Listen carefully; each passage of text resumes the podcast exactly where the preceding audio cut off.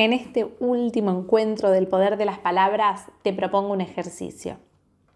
Te propongo que tomes una hoja, una virome, y en ella hagas dos listas. En una vamos a colocar palabras limitantes y en otra palabras posibilitadoras.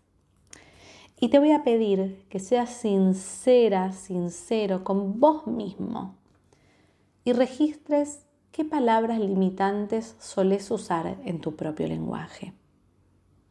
Y que tomes conciencia, al menos con cinco de ellas, qué pueden estar generando, qué impacto están teniendo en tu vida.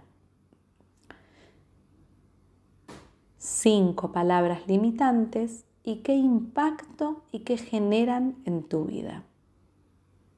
Y ahora te voy a pedir que hagas lo mismo, pero con palabras posibilitadoras.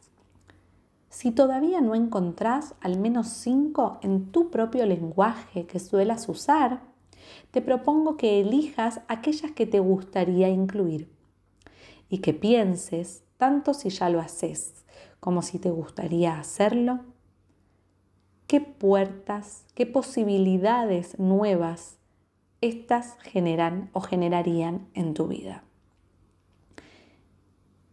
Luego de hacer esto, me gustaría que con estas últimas puedas agregar qué emoción te conecta con cada una. Puede ser que haya una emoción que te conecte con todas, o puede ser que haya una en particular con cada uno de estos pensamientos, de estas palabras posibilitadoras. Esta lista te voy a pedir que la tengas con vos cerca en tu mesita de luz, en el cajón que más te guste, pero cerca y al alcance, no depositada para no usarla más. Hasta podrías pegártela en la heladera para estar atento a aquellas palabras que te decís y para que haya una especie de alerta cuando empieces a escucharte limitándote y cortándote las alas.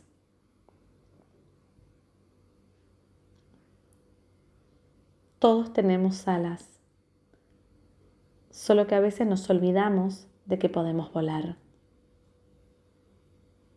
A través de las palabras posibilitadoras, a través de las palabras que abren caminos, volvemos a desplegar nuestras alas y empezamos a volar empezamos a ver con perspectiva nuestras propias vidas.